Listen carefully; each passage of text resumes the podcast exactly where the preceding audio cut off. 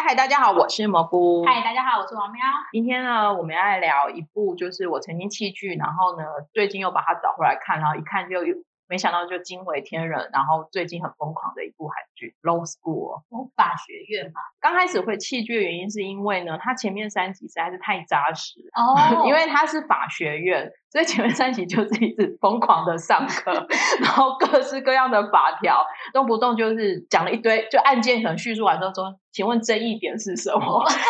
呃，我刚开始在看的时候比较可惜，是因为我是平日上完班回来，然后开下去看，原本是想要杀时间，又没想到一看下去前面三集就都是这种的，我直接头脑转不过来，你知道吗？那我也跟你，就是我必须说，就是我根本没有看，因为根本连这个就是开启的机会都不给他，不是，我还是稍微因为就后来就是蘑菇有大力的称赞，还是我稍微去点一下。但我发觉我真的很不想要烧脑，就是下班之后真的不想要动脑，所以我还是把它关起来。对，就是前面就是有把，就是真的太多，所以我就曾经弃剧它。然后后来几周前，就是我在我在脸主呃粉桌上面说，哎，我弃了这部戏，然后网友就一直跟我说不要啊，这部倒吃甘蔗啊。所以我就后来就是呃睡得很饱，然后吃的很好的周末，我就开又重新捡回来看，然后发现哎，真的还蛮好看。所以就是撑过前面三之后就好看，就可以比较顺利的进入状况。对，因为反正你就不要去想什么是争议点就好。好，没有，那我们就稍微来有系统性来介绍一下好了。前面是我来讲为什么我会捡回来看。那 Law School 呢，其实就是所谓的法学院。然后为了录这一集呢，我们刚刚紧急的 call out 了我们那个念法律的朋友，然后也在网络上面做了一点功课，然后了解一下什么叫做法学院制度。那其实我在看的时候，其实因为台湾是呃有法律系嘛，所以我其实原本就很天真的以为说啊，都是念完法律系的人去考这种那个十八十九岁的少的少年们在讨论法律这件事情。对对对，原本以为它是一本就是青春校园剧，那。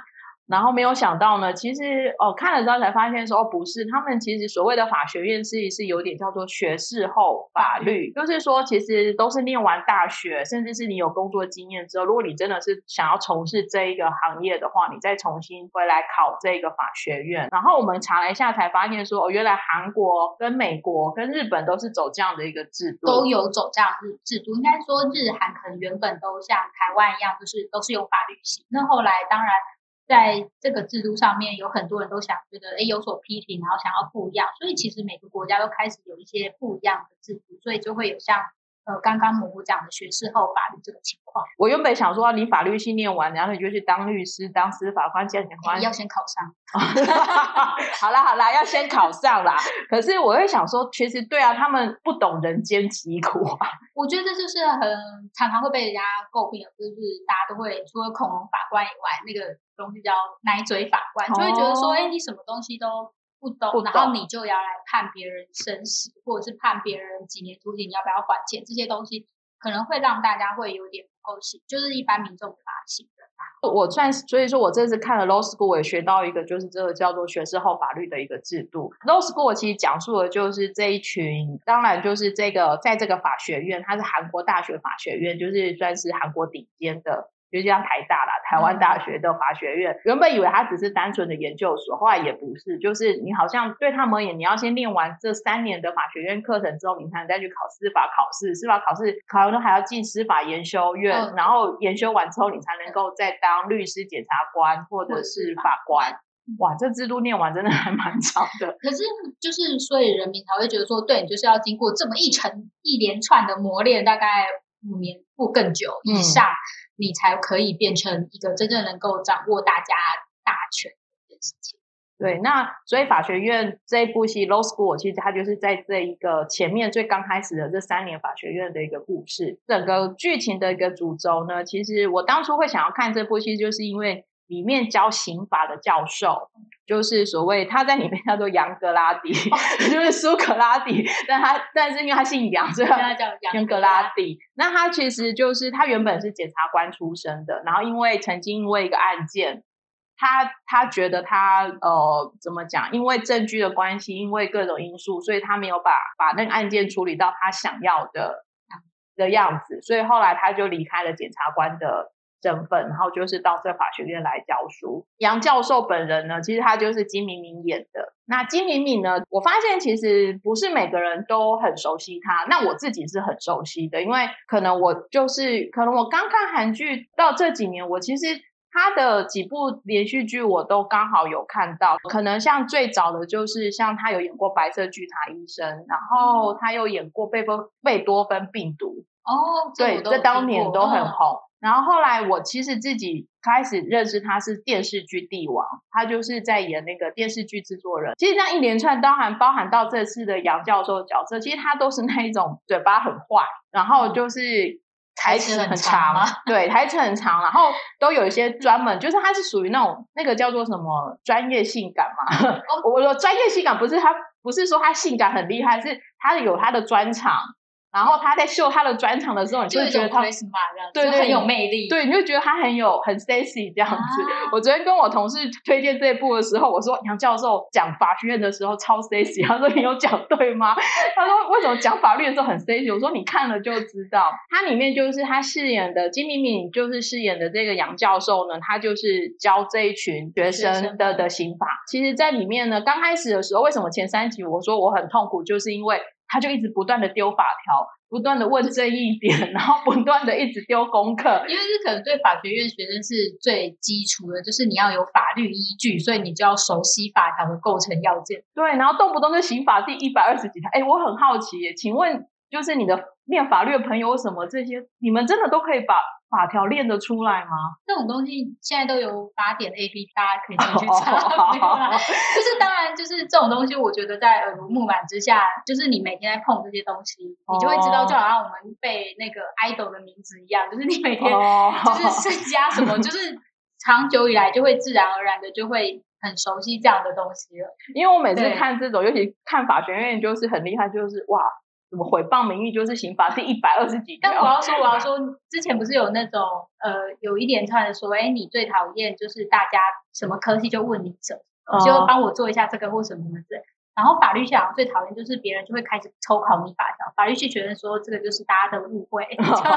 这并没有。哦，好好好，那果然就是电视剧台词，大家都是硬背起来的。对对对。好，那杨教授他就是在教这些学生。那这个学生他目前因为这种算是校园剧、学生剧，基本上呢，他大概就会有一个一群学生是。主要的演员就是刚才比较了解的，像是金范啊，或柳慧一。柳慧一其实他听名字不不知道，他其实就是呃，请回答一九八八里面的宝拉，对女主角的姐姐这样子。另外呢，还有几个就是比较对我来讲是比较新的脸孔，然后等一下一一的再做介绍。那整部戏其实就是在法学院里面发生了一个杀人案件，其实就是法学院的另外一个教授，对他就是被发现就是。呃，死在就是他们的一个休息休息室里面，大家就开始抓犯人嘛。然后因为是在法学院里面抓犯人，所以呢，大家就会开始就是这个杨教授呢，其实他就是被列为嫌疑犯。然后他最强的就是，他就把自己当做教材哦，就是跟学生说，你们要来推论说。我到底是不是犯人？对，因为我觉得他还蛮特别的，是说我其实真的不是法法律系，完全我对法律的素养都是看电视剧来的，就有时候被误导。可是我觉得这部戏，我觉得他第一个杨教授用亲身跟学生讲说，你在。判这种推案的事情，第一个你要无罪推论，第二个是你要来证明我有杀人。嗯，对，我不用证明我有没有杀人，是你要来证明我有没有杀人。哦我就想说，哇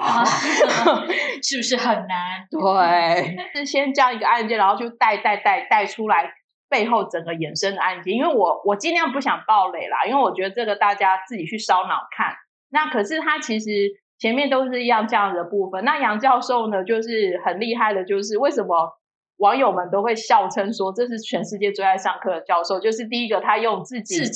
对，他用自己自己进监牢，然后去示范说，对对对，就是。然后重点是他被抓进去的时候，刚好是从法学院的期中还期期中考试。然后他要出，他出了题目嘛，大家就写嘛，嗯，然后他在监牢里面批阅，批阅这些考卷，考卷就是不不想要让那个就是错失这种就是学生打学生分数啊，然后就是他要去看。对学生而言，期那个期中考成绩是非常重要，就是不论哪个时候成绩都很重要。对，然后没想到就是法学院的学生，当然这这几个主要的学生就很关心杨教授是不是真的是犯人，然后其他学生就都继续在图书馆 K 书。哎，对啊，哦，我就觉得哦，真的是太厉害了，我只能这样子讲。好，那整个故事其实就是从这边展开了。那我觉得就是整个交错，因为它有几个案件交错在里面。金范演的这个男主角韩俊辉呢，其实他就是过世的那个呃，在法学院的另外一个教授，其实是他舅舅。哦，被害人嘛，反正就是哦，对对对，就是死者是被害人。然后，然后他才发现说，因为他舅舅其实照道来讲，他舅舅好像有做到检察长。但是有厉害，对，但是有因为受贿的案件，对，然后那个受贿案件就是他拿到一他拿到了一笔零元的土地，用一些法律的漏洞说明说我不是受贿，他是送礼物给我，这样也不行吧？就是他们就是用一些法律的漏洞在去捐证啊什么的嘛来说这件事情，然后好像没有对家利益关系噼啪之类的。你知道本人还是不太懂，但是我大概只能抓到这种就是争议点而已。男主角就是是那一种通过二次司法考试，我刚问了一轮，好像很厉害，就只要通过，应该说反正一试他们有一试，我们也是都上网查一试、二次、三试嘛。他通过二次，他只要再经过面试，就可以变成就是已经是稳十拿九稳的，就是会成为对对于而言能够通通过申论题，已经是很不容易的事情，所以他们就会用很崇拜的眼光看。应该说，这里面的设定也蛮有趣的，就是他女主角叫江帅，嗯，然后可是呢，他刚好这一期的学生有两个同名字，都叫江帅，然后他们也很有趣，就一个叫江帅 A，一个叫江帅 B，这跟吴海英很像吧？都是吴海英。对，那江帅 A 跟江帅 B 的差别很有趣，就是江帅 A 其实他是成绩很不好的，那他那时候会想要来念法学院呢，是因为他曾经被法律算是吃过法律的亏。所以他想要懂法律，然后呢，他在面试吃亏，对，然后他在面试的时候也是反过来跟杨教授说，因为我不懂，所以我要进来，你要教我。对，然后江帅 B 呢，江帅 B 呢，他其实是成绩很好的，他才出生于法律法学世家，他人生第一次被打 B，就是因为 江帅 A 跟江帅 B 哦，对，就是那种优等生、高材生，然后一路上来，然后现在来念法学。那江帅 A 算是就是呃有点，我觉得大家会理会会想得到，他就是个性很很正义感，然后是阳光型、开朗型的，然后面对什么挫折，他都会很很认真的想要去克服它。出但是念书虽然也很辛苦，还是想要撑下来。那江衰 B 就是家里从小就是给他很多资源栽培，然后他妈妈就是很可怕，大家去看了戏就知道了，他妈妈就是那一种。会一直不断请家教，什么代位权什么，就是他只要婆婆不懂，他妈妈就会想尽办法弄懂，找找家家教来弄懂他。那为为什么会这样子？是因为江帅 B 的爸爸，其实他江帅 B 的爸爸也是这个法学系的教法学院的教授，可是他爸爸会成为法学系的教授，是因为他考不过司法考试。哦，是哦，对，然后他妈妈会认为就是嫁错人。然后他想要用女儿来达成他的梦想，对，所以他妈妈就是想尽各种方法，就是大家去看就会觉得这个妈妈也好可怕。那江帅 B 出生于这个家庭，其实他就会，他有一点就是，不论他过程用什么样的过程，他一定要得到那个结果。江帅 B 在里面的另外一个争议点就是，他在国中生的时候就写出了论文，那不是那个 就是那个都会有嘛，就是韩国也有类似案件，对对对。然后他其实就是抄袭那个男主角舅舅的论文。哦，然后被杨教授发现，然后他就是有点刚开始都是打死不承认，说就是我就是写得出来啊，我国中生我写得出来啊，你为什么质疑我写不出来？然后在这个过程当中呢，他其实有点类似，我觉得大家就是用这些故事去带出来，在那个过程中，江帅后来才发现说他不能这么的，他有实力，但是没资格。哦，对，因为他有实力，是说他其实是。都都可以理解，呃，就是他对法律什么，我觉得他是对于自己的一种不智，就不信任感吧。因为他妈妈其实不信任他，对，因为他会妈妈会一直栽培，就是一直请教，就是不信任你可以做到，所以就希望你可以赶快做到，所以他自己也不信任自己。他们这一家人后来去做了心理咨询，就是在戏里面最后，我觉得也，我觉得编剧也很厉害，就是他在最后就是安排这一家人去做心理咨商。然后爸爸妈妈对女儿的各种爱啊，就是吃什么吃吃什么好。其实那个心理咨商师就会呃没有很认真查，可那心理咨商应该是真实的，就是是心理咨商师，他其实就是跟他讲说，爸爸妈妈跟江帅斌说，你们要怎么样怎么样，都爱彼此，可是你们说的话。跟行为模式其实是反而容易去误导他的，对，然后就还蛮有趣的，就是在讲这个故事。然后另外呢，其实当几个几个其他学生就是很典型，有的就是那种想当人权律师，有理想对不对？对，很有理想型的，对，有理想型的。然后呢，也有就是暴发户，就是 也是就是家里很有呃家里很有钱，可是他不是法学世家，是爸妈也是用很多家教把他砸进来的。那当然还有另外一个呢，就是就是我觉得这次也要特别提到，他叫做高，他是高允贞，里面里面演的全异色，她其实是她是呃很漂亮的一个女生，然后她是跟她男朋友一起。准备要考法学院，就没想到考进来了。她男朋友没有考进来，就是 很有点有点八卦八卦的故事。其实大家故事就是这样子组起来的。其实，在这里面呢，我觉得几个看戏的重点，当然就是第一个就是这些故事怎么交叉，然后把到最后整个就是呃杨教授怎么证明他其实不是杀人凶手。然后呢，大家也都在这个过程当中。透过杨教授的亲身教学，获得了很多知道什么是无罪推定原则吗？对对对对，我觉得很有趣的，就是说，呃，杨教授他爱上课到一个地步呢，是他在他都会教学生去听他他，因为他是嫌疑犯嘛，所以不是要开庭嘛，他都叫学生去听，然后呢，就在法庭里面呢，在他在边帮自己辩护的时候，就是说就会跟下面学生说。注意，这是什么重点？但是这种电视剧才演得出来啦。对，就是 首先就是他有被起诉吗？对啊，就是他有后来就是侦查不过他，起诉，然后起诉之后有开庭。对，OK，对。但是在这里，在这个故事里面，起诉到开庭时间都很快，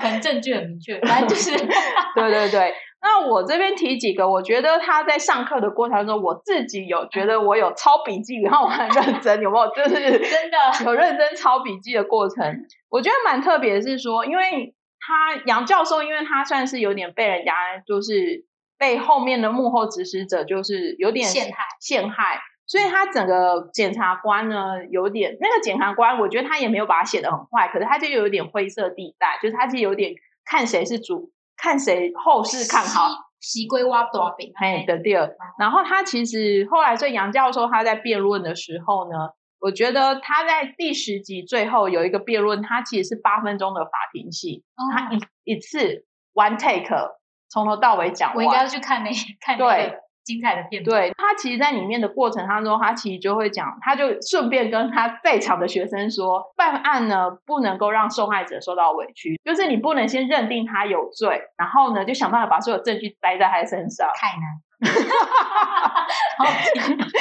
然后我觉得我说的是一般人民的想法，可是我觉得在那个过程中，你其实就我觉得有时候在看这种法律剧，或者是我们之前也有提过，其实有一种是在。编剧想要把他的理想答了答案告诉社会大众，所以其实，在看的过程中，你当然会知道，我连我这种法律小白，我都会觉得这个都有点太，因为大家会一般人会觉得说，当警察去抓到一个犯人的时候，那个人就已经是犯人了，对啊，他们并不会觉得说那个人可能是一个嫌疑人，就是他可能是也可能不是，嗯，对，就是这就是一个很大的距离，但是当法律系的人。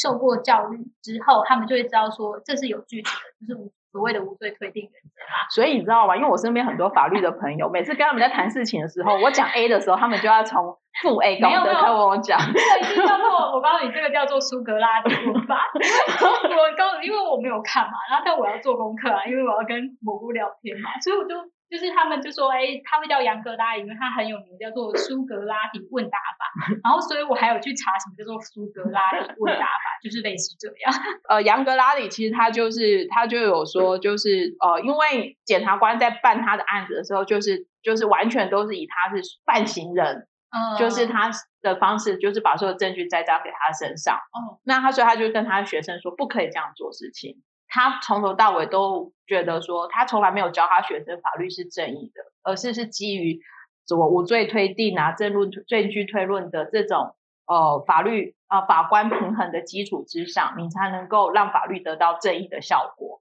在这个过程当中呢，我觉得他们其实像包含他到最后 ending 讲的一串话，比如说法律是不完善的正义啊。那当我在教他们的时候，法律就必须是完善的。那你在学习的时候，法律就必须是正义的。那因为不公正的法律是最残忍的暴力。编剧就试图了用这些某个程度上比法条还好懂、比案例好懂的语言去教导，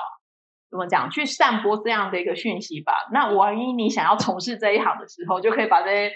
记在身上嘛。我的是这样想的，因为我觉得应该是说法条是很硬邦邦的，所以大家就可能对于法律系我定的。就是没有办法像像蘑菇在一到三集很难融入一样，但他后面做这些比较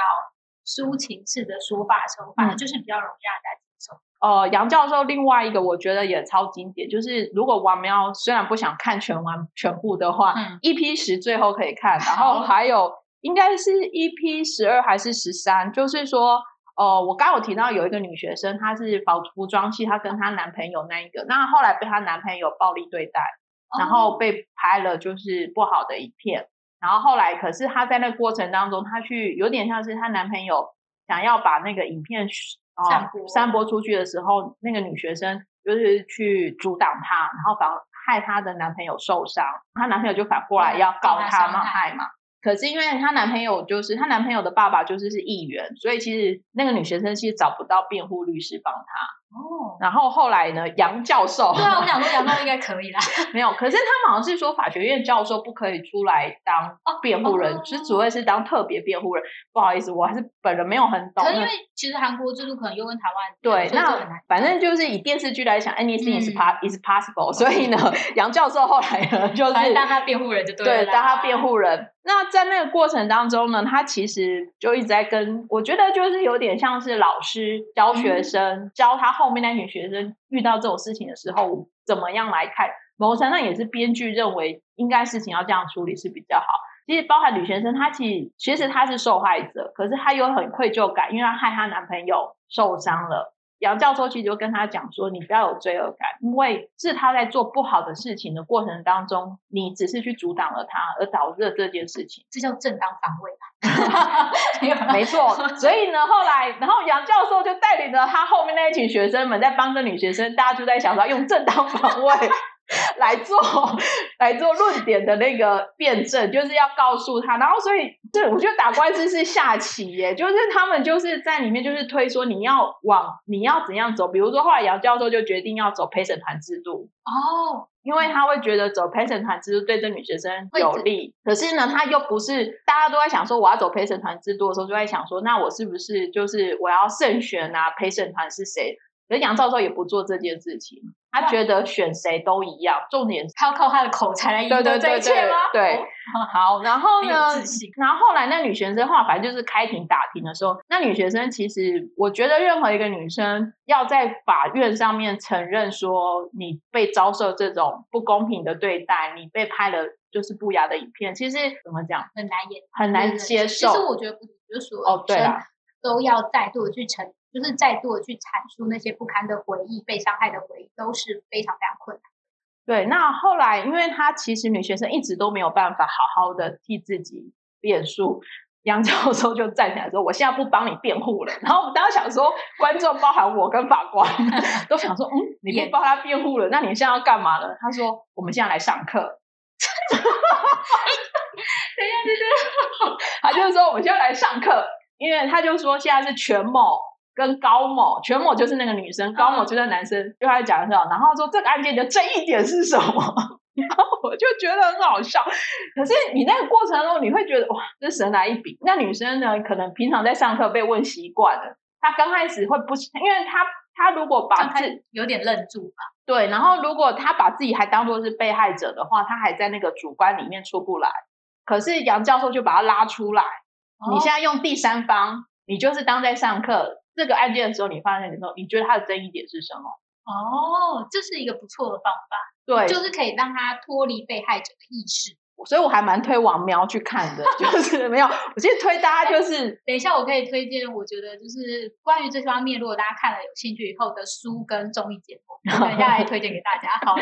好，那那他就是用这种就是教学的方式跟女学生，就是在开始在课堂上面就是一问一答。女学生就是有，我觉得就是因为你你脱离了被害者的意识，你真的就只是单纯的在看这个比较比较客观的方面去看。女学生就终于把她自己的心声跟她的想法讲了出来。她其实，在里面我觉得也是蛮厉害的，就是说，她就讲到说，如果是女生一遇到你不认识的人对你做了性侵害或什么，你还可以把它当做是噩梦。忘掉就算了。可是因为今天对他做这件事情的人是跟他约定好要结婚的人，是他爱的人，所以他会觉得为什么他要在坐在这里受到大家的批判？为什么他现在在历经这个过程？他觉得这个比他死去更让人难以接受。阐述的过程当中呢，其实就意外获得了评审团的陪审团的。同情，同情，理解，对，是不是？怎样？没有，我就是觉得哇，这这个棋下的很漂亮，对对对对，这个棋真的下的很漂亮。我觉得就是这两段就是法律的辩辩论戏呢，就是完全彻底看得出来，就是这部戏的，我觉得是精彩点呐。编剧当然也在写这个过程当中，当然很认真之外，这编剧好像一直都在写。对，我记得好像他一直都在写楼，都在写这种法律性。他上一半是讲法官的，就是李判李哎李判史判李哎李哦，那名字超判，对，那名字超难念的。这一部听说有写的比上一部好，因为上一部我没看。哦，对，但听说这一部有写的比上一部好。重点是，我觉得导演也很认真的，就是说，因为我觉得有时。呃，金敏敏在最近的访问，他也有提到说，大家都知道韩剧很喜欢很多画面的抓，就角度的抓拍，嗯，所以有时候演员他要一次又一次的讲演一次又一次，可是可能因为这这种戏，法律戏又什么，就是他最好有点像是舞台剧，就是一气呵成，就是一次就把它演完，所以导演呢就很罕见，他一次动了四五支呃四五台摄影机，直接呃有点像是 rehearsal，他们有先 rehearsal 好，就是说。你的敬畏，你要怎么拍？然后主角们要怎么走？很多场戏都是这样子，就是直接先大家都先排好，然后正式的时候就是一次搞定各种敬畏。哦，好厉害哦！其实还蛮厉害。从这个过程中也可以看得出来，导演在拍这部戏的时候，我觉得大家都有尝试让整个戏的情绪跟气势，就是都在最好的呈现出来。因为有时候我们看一些韩剧的时候，确实。角度很多，可是你会发现，哎，这一看跟下一看好像，因为要流畅啊，它可能不够。就是如果这样情绪中断，或者可能就会不够流畅。但是它这样的方法，真的会比让情绪跟台词的都是很顺利。对，所以我后来在看的时候，就是真的是熬过前三期的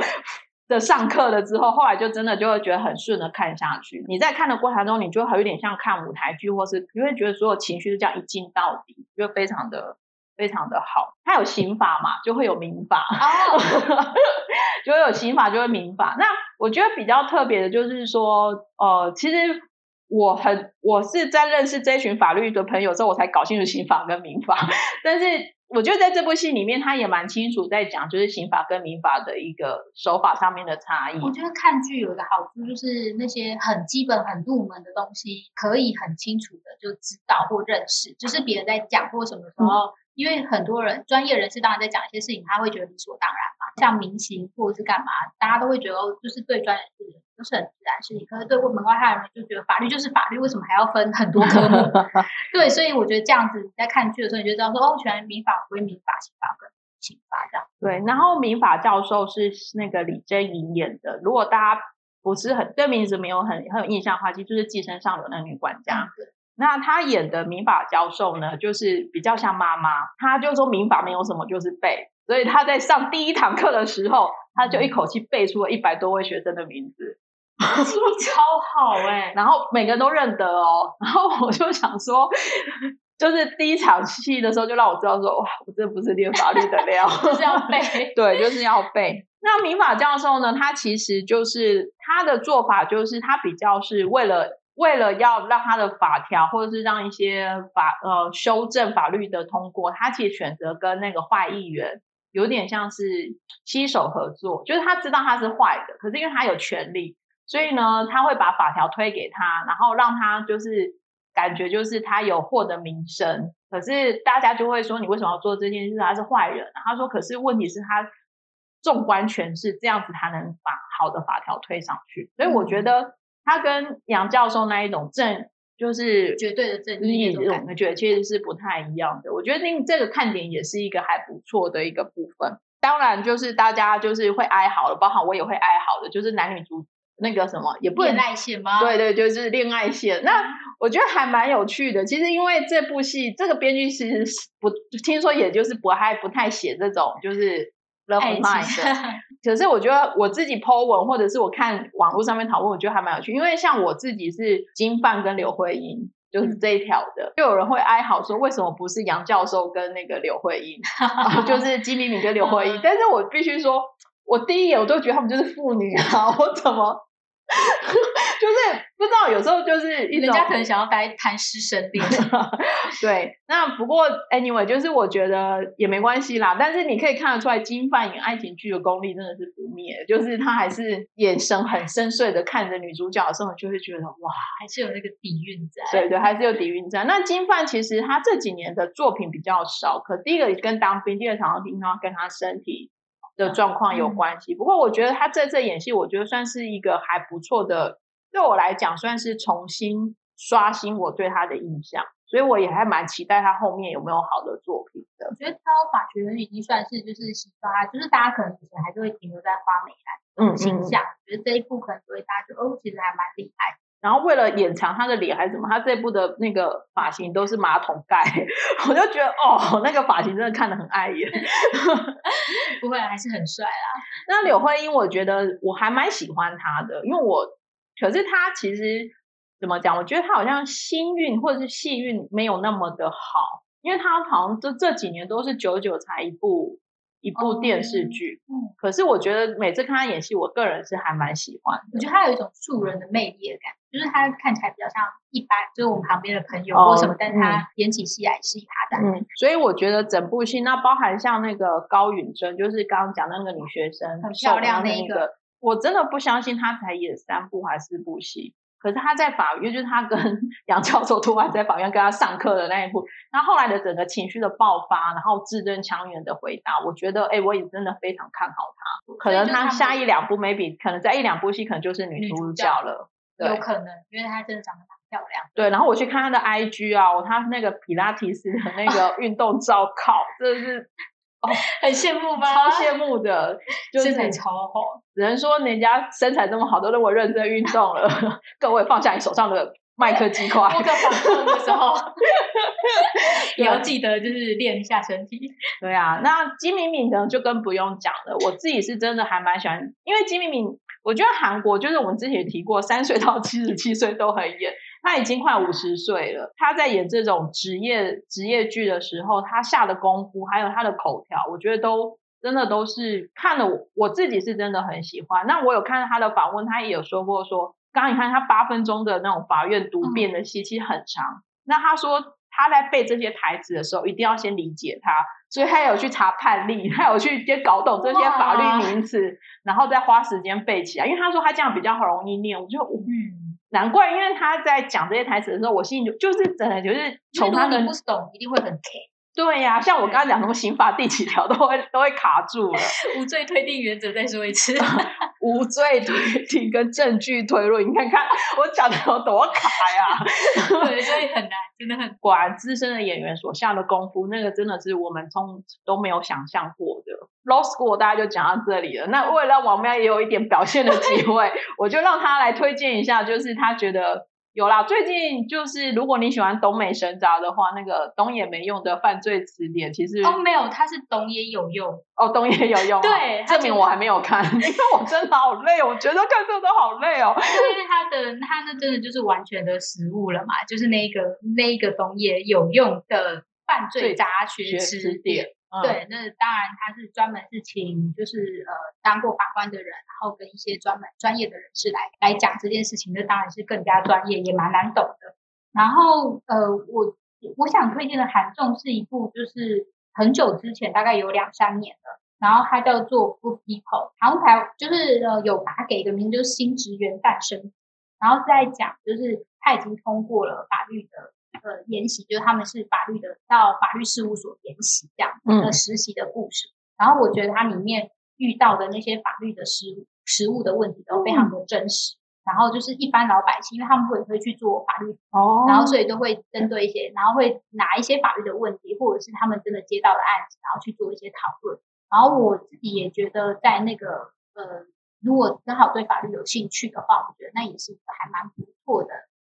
综艺节目，大家可以去查查看，呃，去看看这样。它有点像是实境秀，对不它是实对？境秀，没错哦，然后竟然是江虎东跟李寿根，哦，他们好像就是有棚内的棚内的主持人嘛，哦然后棚内主持人就是法律小白们，他们有请专业的法律人士，然后去解释这些事这些事情。然后我觉得整体来讲都还蛮好看，大家可以去看看，就是这一部韩国综艺。其实我觉得韩剧这几年在写法律的戏，其实以前就不少。那刚开可是刚开始有点像比较像是检察官或律师在谈恋爱而已，就是比较就是身份啊，你换成总裁也是这样谈恋爱，你换成那个谁也都是这样谈恋爱。但是这四五年，我觉得韩国真的在去认真在写这个这个大家应该对于汉摩拉迪了解，对哦对，他们就非常有影响，那一部也很推，因为他就是编剧就是个法官。我觉得，可是我觉得以前以前，我觉得以前是最多就是律师，嗯，然后后来检察官，对，然后法官其实真的很少。我觉得汉谟拉比亚那时候好像号称自己是第一部好像法官的剧，然后接下来后面他又又要要对嘛，恶魔法官要出来了，二门法官嘛，池诚演的恶魔法官也要出来，七月好像是七月要上。七月要上，对，可是感觉也是 恶魔，就大家现在都不走坏人路，都要走没有还要走毒蛇路线。法律系其实看了这么多，当然也有看过很雷的啦，就是想说，嗯，这样子行吗？不过我觉得好看的法律系其实对观众来讲，其实是一个福气啦。我也常常说在在这边补充我的法律知识。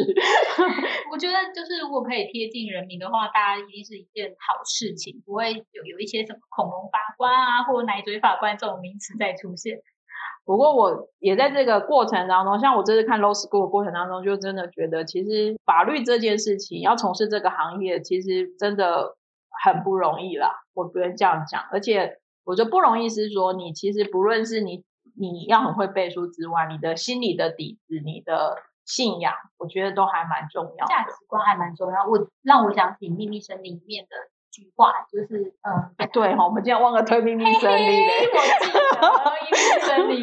对，就是那个黄姐去找那个法官的时候，就他他从他是法官，他很尊敬的长辈，然后他的那个长那个法官就跟他说，就是正义是法官永远的单恋。对啊，我觉得这句话也是非常的有名的。对，好哦，那今天就是我们的 low school，其实哦，我们讲了四十分钟哎，你怎么剪哦？哇塞，我没想到讲起来。可是因为我觉得 low school 真的是，它算是真的还蛮硬的职业剧啦。虽然它还是用了一些比较英雄主义或者是比较美好的一些手法来来拍摄，也大概可以知道，像你要在法庭上面授课啊，或者是所有检察官办案都要做到这样子的，都不容易啦。可是。或许这也是编剧的一个单恋吧。好哦，以上就是我们对 Law School 还有一些法律的一些小小见解跟推荐。那如果大家有看了 Law School，也有觉得很不错的地方，想要跟我分享，你也可以留言，或者是想要推荐我们一些你看过你也觉得很好看的戏。秘密森林不用讲，我们已经推荐对没过了。